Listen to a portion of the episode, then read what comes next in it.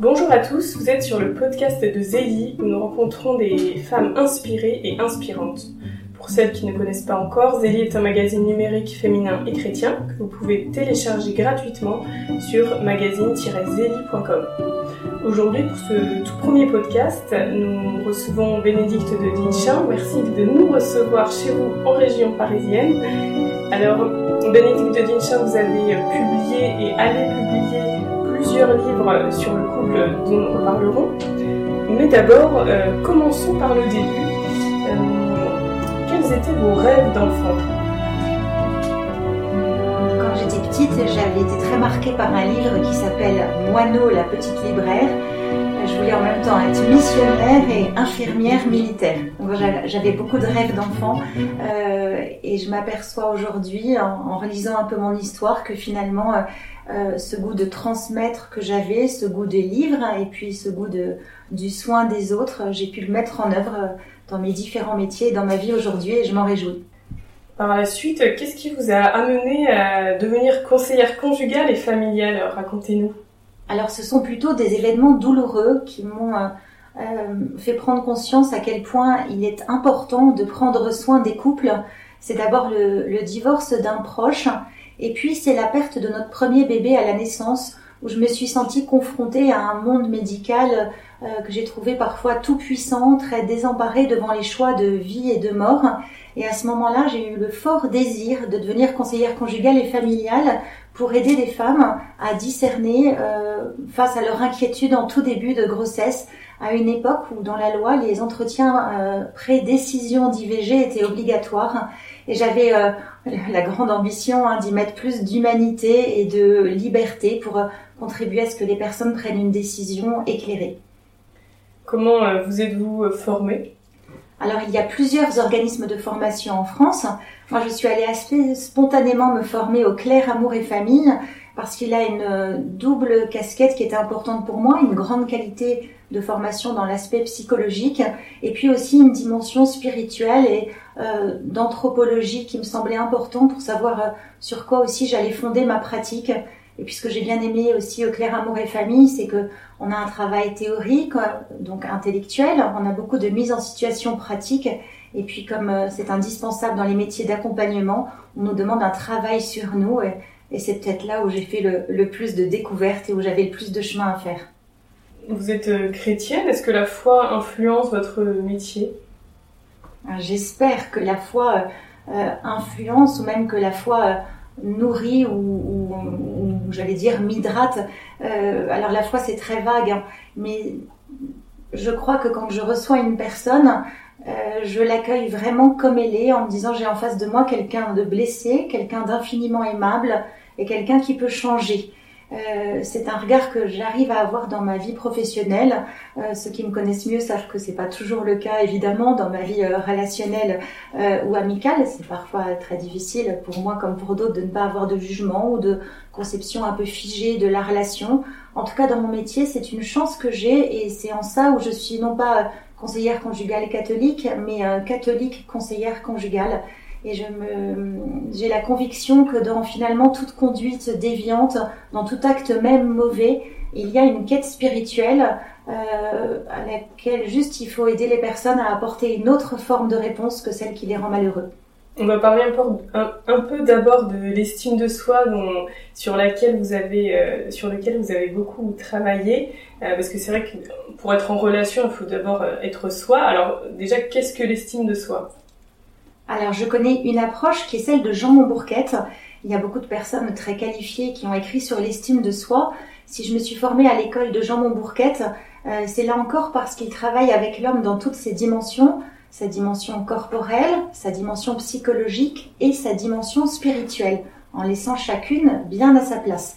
Et ce que Jean Montbourquette dit sur l'estime de soi, c'est que c'est l'ensemble des jugements positifs que je porte sur ma personne et sur mes compétences c'est-à-dire, est-ce que j'ose me dire que je suis une personne aimable? Est-ce que j'ose m'aimer comme je suis? Donc ça, c'est ce qu'on pourrait appeler l'amour de soi ou l'estime de soi pour sa personne. Et le deuxième volet, c'est vraiment pour les compétences. Oser dire je suis capable, croire en mon potentiel, arrêter de me comparer à d'autres, oser avancer, me féliciter de mes progrès. C'est ce qu'on appelle plus communément la confiance en soi. Mais tout ça, c'est un mouvement intérieur. Vous voyez, c'est un peu comme la partie immergée d'un iceberg. Et ce que l'on voit des personnes, parce qu'on ne sait pas ce qu'elles sont en train de se dire sur elles ou comment elles se voient, mais c'est l'affirmation de soi. Et l'affirmation de soi, c'est la conséquence dans mes relations aux autres de l'estime de soi. Et là, j'en viens à la relation conjugale. Eh ben, si je ne m'estime pas, comment je vais oser m'affirmer librement avec mon conjoint? Comment est-ce que je vais oser euh, accepter son compliment sans croire qu'il se moque de moi?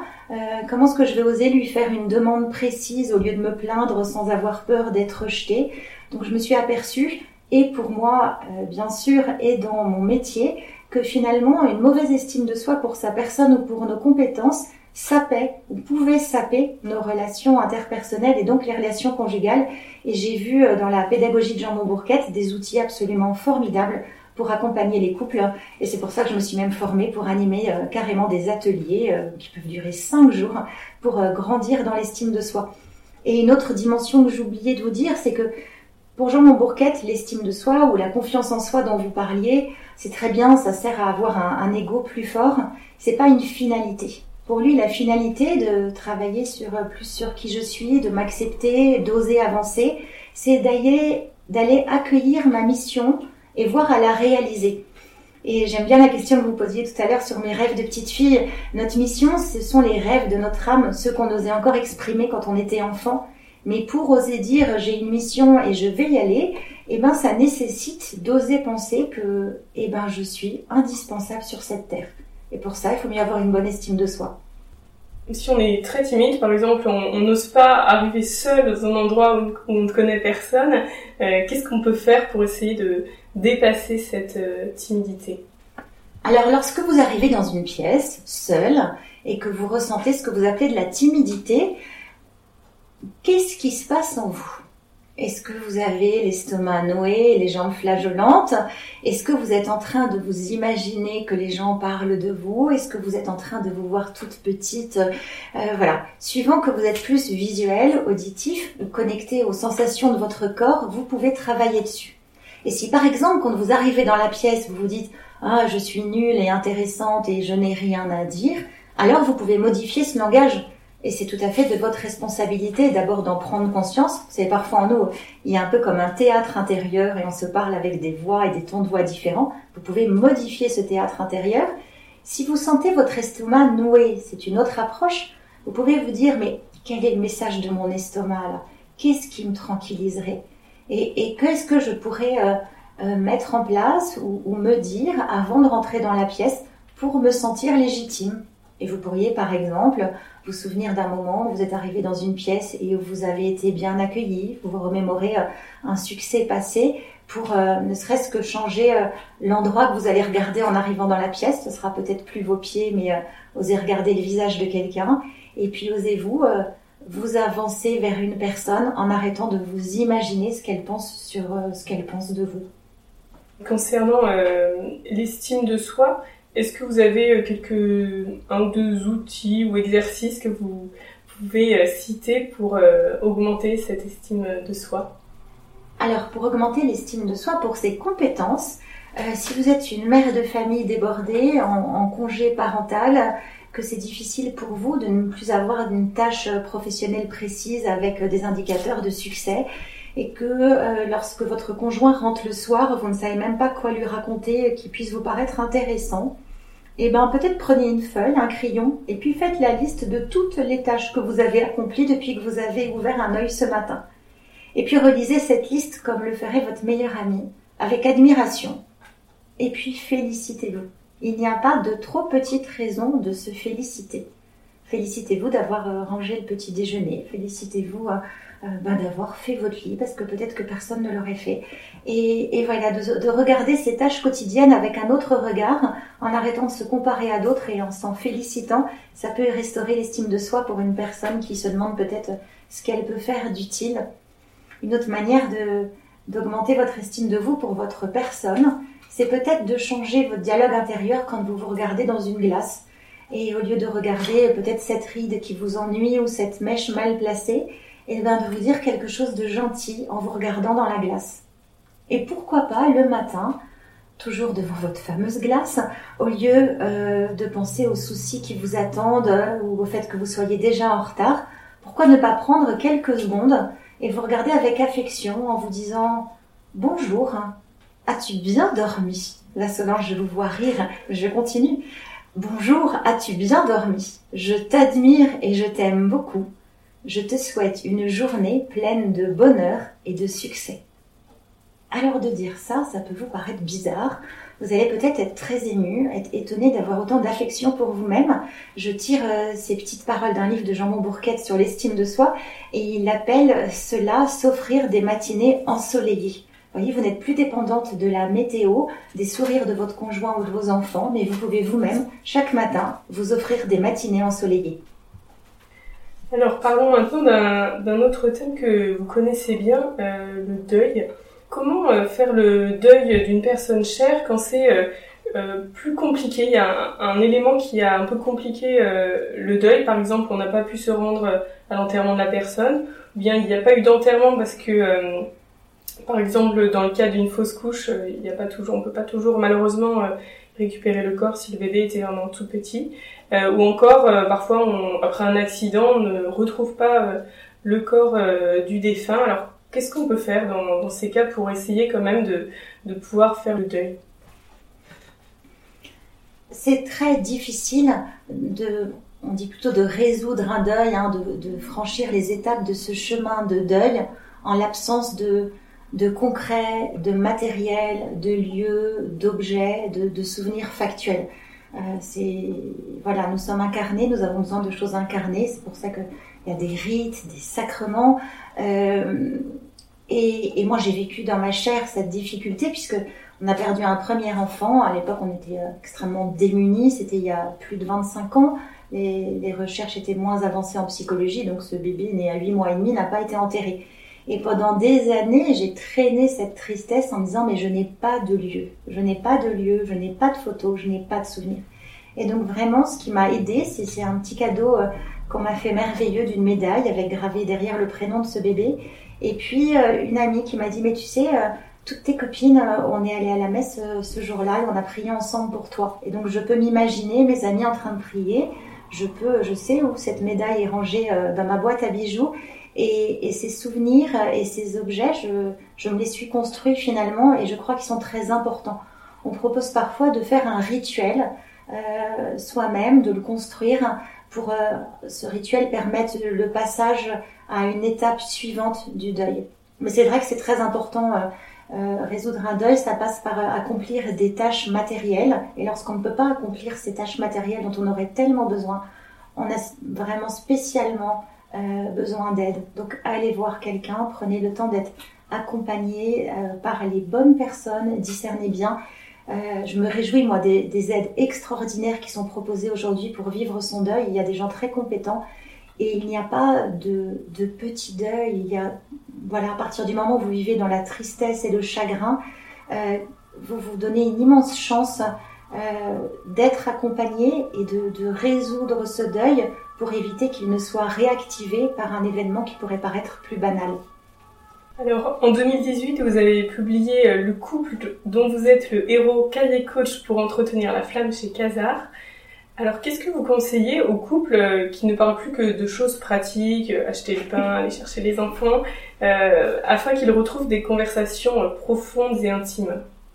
Ben enfin, bien sûr, je leur conseille d'acheter mon livre parce que je me suis rendu compte que c'était pas si facile de savoir de quoi se parler. Alors c'est devenu une espèce d'idéal maintenant pour les couples. On dit il faut se parler, il faut se parler.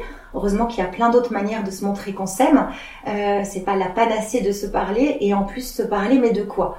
Alors, euh, il y a des petits jeux de cartes très très bien faits. Il y en a différents, donc je vais pas tous les citer, qui donnent des petites idées de quoi se parler. Il y a des lieux pour se parler. Euh, aussi bien les équipes 3 ans du Clair que les parcours elle et lui, qui s'appelle maintenant Alpha Couple ou d'autres encore. Et puis dans mon livre, euh, je, je, me suis inspirée de mes lointains souvenirs du devoir de s'asseoir des équipes Notre-Dame que j'ai voulu relifter un peu en l'appelant Blabla Couple parce que je voilà Blablacar c'est aussi un lieu euh, que, que, les gens aiment beaucoup parce qu'on peut se parler dans une voiture. Et donc Blabla Couple, c'est une rubrique de mon livre, il y en a une par chapitre, euh, avec justement des petites questions parfois très précises et parfois ouvertes pour aider les gens à, savoir quoi se dire et comment se le dire pour que ce qui devrait être un bon moment ne se transforme pas en pugilat. Et aussi, ce qu'on peut dire, c'est que euh, ce qui est important dans le couple, c'est de ne pas parler que des faits euh, du quotidien, mais aussi de nos émotions profondes. Qu'est-ce que vous conseilleriez pour euh, arriver à ce dialogue un peu plus intime au niveau des, émotions au sein du couple? Oui, les Anglais disent facts and feelings effectivement, euh, ah ben, j'étais à la cantine et puis j'ai déjeuné à côté de Julie et puis c'était sympa et puis elle a un nouveau chef et tout. Euh, c'est se parler, mais c'est peut-être du bavardage. Mais de dire euh, j'étais à la cantine, j'ai déjeuné à côté de Julie et elle a un nouveau chef et vraiment je l'envie parce que moi le mien c'est dur en ce moment et, et je vis des choses pas faciles et je ne sais pas comment je vais m'en sortir. Et là ça change absolument tout. Mais ce qui peut empêcher les, les personnes dans un couple d'exprimer leurs émotions ou leurs sentiments, il y a sûrement plein de raisons, mais moi j'en vois deux principales. La première, c'est que certaines personnes ne sont pas vraiment connectées à leurs émotions. Euh, peut-être par manque de vocabulaire, euh, par manque d'habitude, parce que dans leur éducation, ça ne se faisait pas de parler de soi. Euh, même si nous n'avons pas tous été élevés à la cour d'Angleterre, parfois on nous a dit que de parler de soi, euh, ça ne se faisait pas. Et puis une autre raison qu'auraient peut-être certaines femmes de ne pas parler de leurs émotions, de ce qu'elles vivent à leur conjoint, c'est que lui, en, bon chevalier, va vouloir lui donner des conseils, ou l'aider, ou lui expliquer ce qu'il ferait à sa place, voire refaire son CV dès qu'elle explique que son chef n'est pas vraiment très sympa. Et en fait, ce décalage euh, vient du fait que je pense que beaucoup, beaucoup de femmes ont besoin d'empathie quand elles expriment une difficulté et qu'elles parlent d'elles, et que les hommes sont plus à l'aise pour donner des conseils et que ça peut provoquer beaucoup de frustration parce que si madame a besoin d'empathie, elle s'en fiche des conseils et que si monsieur met beaucoup d'énergie à donner des conseils, il ne comprend vraiment pas pourquoi il est si mal reçu. Donc peut-être que une petite phrase magique là qui me vient à l'esprit, ce serait quand euh, vous vous parlez et que vous ne savez pas trop comment aider votre conjoint, tout simplement lui dire ah ouais, tu me racontes ça, euh, qu'est-ce que je peux faire pour toi? Alors le 2 octobre, vous publiez avec Claire de Campo chez Larousse Parents et heureux, comment concilier vie de famille et vie de couple, un vrai défi. Euh, mais est-ce que c'est pas plutôt la vie de couple qui doit primer sur la famille? Alors Denis Sonnet disait le premier enfant du couple, c'est le couple. Et effectivement, je reçois beaucoup de personnes qui me disent on a l'impression de vivre en colloque, et, qui en fait ont mis énormément de générosité et d'amour dans l'éducation de leurs enfants. Et donc elles ont une grosse journée de travail. Ensuite elles s'occupent autant qu'elles peuvent et, et, sûrement très bien de leurs enfants. Enfin il y a toutes les tâches matérielles de la maison et évidemment une place grandissante des écrans dans leur vie. Et quand il reste un peu de temps, euh, elles n'en peuvent plus. Elles auraient envie de recharger leur batterie de la part du conjoint qui lui-même a la même attente et euh, un téléphone déchargé avec une batterie déchargée, je vois pas tellement de solutions. Donc oui, euh, la priorité c'est c'est le couple et, et d'ailleurs le, le, titre en off de mon livre chez Larousse ce serait déjà parent, encore amant point d'interrogation. Donc comment mettre son couple en priorité en déculpabilisant? Parce que euh, le plus beau cadeau que vous puissiez faire à vos enfants, c'est un couple qui va bien, et quand vous sortez dîner au resto et que votre petit chouigne, c'est normal. Et, au contraire, dans un sens, c'est très sécurisant pour lui de voir que papa et maman sont contents de sortir ensemble et, le laissent en étant tout à fait tranquille. Le 9 octobre, vous publiez euh, cette fois le couple, le couple dont vous êtes le héros face aux défis euh, de la vie chez Casa. Alors, euh, est-ce qu'il y a un, thème dans ce livre, parce qu'il y a quand même beaucoup de, défis de la vie dans la vie de couple, est-ce qu'il y a un thème qui vous tient particulièrement à cœur? Oui, il y a un thème qui me tient à cœur, mais qui, me met surtout en pétard, en fait, c'est l'adultère. Je reçois tellement, tellement de couples après une relation extra-conjugale. Et, et, en fait, je suis très fâchée de cette espèce d'obsolescence programmée du couple qu'on veut nous imposer, de ces fausses croyances comme quoi un couple ne pourrait pas durer. Euh, on raconte que euh, on se bat hein, pour un progrès social et des CDI, mais on propose des CDD à répétition dans la vie conjugale. Et on raconte aux gens que pimenter euh, son couple c'est génial, avec de l'infidélité, pourquoi pas Eh ben non, un couple ça ne se pimente pas en étant infidèle. Vous voyez, c'est pas comme une recette de cuisine. Euh, mais on peut mettre de la fantaisie dans son couple en étant tout à fait fidèle. Et donc je suis inquiète en fait de, cette espèce de, lèpre là, de l'infidélité qui, qui, gangrène les relations conjugales. c'est comme ça fait des ravages, ça va détruire la confiance, ça va détruire l'estime de soi du partenaire, de celui qui a été infidèle aussi, là, aussi de la conscience morale. Et je suis euh, très choquée que ce soit banalisé dans les faits et banalisé dans les conséquences, parce que les conséquences, elles sont là, elles sont très graves. Et de temps en temps, j'aimerais euh, publier ou raconter ce que j'entends dans mon cabinet de conseil conjugal pour faire une forme de prévention. Euh, si vous avez une tentation pour un collègue de bureau, eh ben dites-le à votre conjoint et à deux vous serez plus fort. Si vous avez des insatisfactions dans votre vie de couple, ben plus vous les trouvez ailleurs, moins vous les mettrez dans votre vie de couple. Et je crois qu'on a tous un, gros travail de vigilance, de responsabilité et de prévention à faire pour dire la fidélité, c'est possible. L'infidélité, c'est une tentation normale, mais toute la différence, euh, ça va être euh, quelle est la réponse que je vais lui donner. Et pour ça, je crois que euh, on a une chose à faire, c'est en plus de la prudence, c'est de muscler notre volonté, augmenter notre conscience morale, et ça, ça, ça se fait dès qu'on quand on éduque nos enfants dès qu'ils sont tout petits et c'est un, très beau service qu'on peut leur rendre. Il est vrai qu'on voit des, couples donc, qui se séparent au bout de quelques années ou quelques décennies euh, de mariage. Selon vous, finalement, quelles sont euh, trois causes majeures euh, de ces ruptures? Il y a peut-être un décalage ou, des fausses croyances, toujours. Hein, j'aime bien ce terme, mais parfois les personnes confondent être amoureux et aimer voyez, le sentiment d'amoureux et la volonté d'aimer. Il me semble que aimer, euh, c'est un vrai défi euh, qui exige de se décentrer et qu'aimer, c'est un verbe d'action, c'est vouloir le bonheur de l'autre. Et, pour beaucoup de personnes, aimer, c'est en fait euh, vivre agréablement dans un sentiment amoureux partagé et avoir une vie plus confortable à deux, voire à plus que lorsque j'étais seule. Donc vous imaginez bien que ce système, il ne peut pas durer longtemps et que si c'est sur un système tel que les gens se mettent ensemble, ben, quand ça ne marche plus, ils se séparent. Donc une des premières causes, ce serait voilà euh, ce manque de connaissance de la différence entre le sentiment amoureux et la volonté d'aimer. J'aime bien cette phrase de Bismarck qui dit à sa femme, Madame, je ne vous épouse pas parce que je vous aime, mais parce que je veux vous aimer. Ça, c'est une première cause.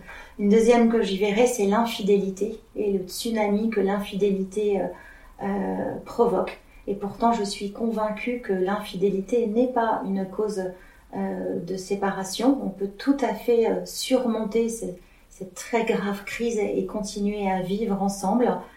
Et puis peut-être qu'une une troisième raison, ce serait le, le, manque de communication avec des vies très hachées, très saucissonnées, fatigantes, avec un énorme une pression sociale, un travail qui prend beaucoup de place, des soucis financiers et tout ça qui euh, assombrissent tellement le paysage et qui prennent tellement d'énergie que finalement euh, il n'y en a plus beaucoup euh, pour cultiver son jardin conjugal. Justement, pour cultiver son jardin conjugal, mettre de la fantaisie dans le couple, est-ce que vous auriez quelques petits conseils à nous donner? Déjà, ne pas attendre que les choses s'aggravent. Vous savez, parfois, on a pour son couple à peu près autant de courage qu'à l'idée d'aller voir le dentiste. On dit c'est pas grave, ça va passer. Il faut vraiment avoir très mal aux dents pour franchir le cap de prendre un rendez-vous. Euh, lorsque je commence à être inquiète ou me faire des soucis pour ma relation conjugale, plus je le dis tôt à mon conjoint en me posant avec lui, euh, plus ça va aider. Donc vraiment tout de suite déminer le terrain, prendre la responsabilité de ce que je vis et, et prendre des moyens que ça change. Alors, euh, pour finir sur une note plus joyeuse sur ces thèmes du couple, est-ce que vous pouvez nous raconter euh, l'histoire euh, d'une personne d'un couple que vous avez contribué à accompagner et qui, a rebondi, qui va mieux? Alors, je me souviens d'un tout jeune couple qui est venu me voir un jour. elle travaille sur les marchés, lui est pompier, et ils sont venus mais vraiment très en pétard, exaspérés. Je ne sais pas comment ils ont atterri dans mon cabinet. Et hum, c'était juste plus possible pour eux de vivre ensemble. Euh, c'était vraiment très en colère. Et en fait, tout simplement, pendant ce premier rendez-vous, ils ont pu parler en nommant ce qu'ils vivaient plutôt que d'accuser l'autre. Et puis surtout, ils ont pu parler sans être interrompus et entendre l'autre reformuler ce qui venait d'être dit pour pouvoir euh, faire un feedback. Oui, euh, c'est bien ça que je voulais dire, mais non, je, sais pas du tout ça que je voulais te dire. Je vais réexpliquer. Et puis ce premier rendez-vous se passe très bien, ils rentrent chez eux. Et ils reviennent 15 jours après avec un grand sourire en disant Madame, euh, bah, on ne sait pas pourquoi on revient parce que c'est bon. Et, moi j'étais émerveillée en fait. Ils avaient juste besoin de ce coup de pouce pour lever des incompréhensions. Et j'ai trouvé que c'était vraiment absolument formidable. Il y a une autre histoire, il y en a plein, mais une autre je voulais vous raconter qui m'a beaucoup touchée. Euh, c'est un couple qui est venu me voir suite à des grosses difficultés conjugales après la naissance de l'un de leurs enfants, lourdement handicapé. Et c'était trop lourd à porter pour eux deux. Je savais pas trop comment les aider. Je me sentais un peu démunie. Et puis, euh, une de mes collègues m'a dit un jour, mais tu as bien pensé à leur parler de l'OCH. Alors, s'il y a une association que j'aime, euh, c'est l'OCH, l'Office chrétien des personnes handicapées, qui vient en aide aux conjoints, aux frères et sœurs, aux parents et aux grands-parents de, personnes handicapées ou malades psychiques. Et je leur ai proposé de participer à un week-end conjugal pour parents d'enfants de, handicapés. Et, vraiment, providentiellement, ils étaient disponibles ce week-end, alors que c'est très dur d'avoir du temps pour soi quand on a un enfant handicapé. Ils y sont allés et ils sont revenus au rendez-vous d'après avec un énorme bouquet de fleurs. Leur vie conjugale avait été totalement transformée suite à ce week-end. Est-ce que vous avez un, message à, faire passer à nos auditrices euh, de femme à femme particulièrement? Spontanément, écoutez votre intuition euh, et ensuite parlez-en à votre conjoint en lui adressant un message clair avec une demande précise. Il y a parfois un grand décalage hein, de perception euh, sur la vie conjugale entre les hommes et les femmes. Jean-Paul II disait que les femmes étaient les sentinelles de l'invisible. Vous voyez, comme si on avait ces espèces d'antennes euh, qui nous alertaient euh, sur des choses belles ou des choses plus douloureuses.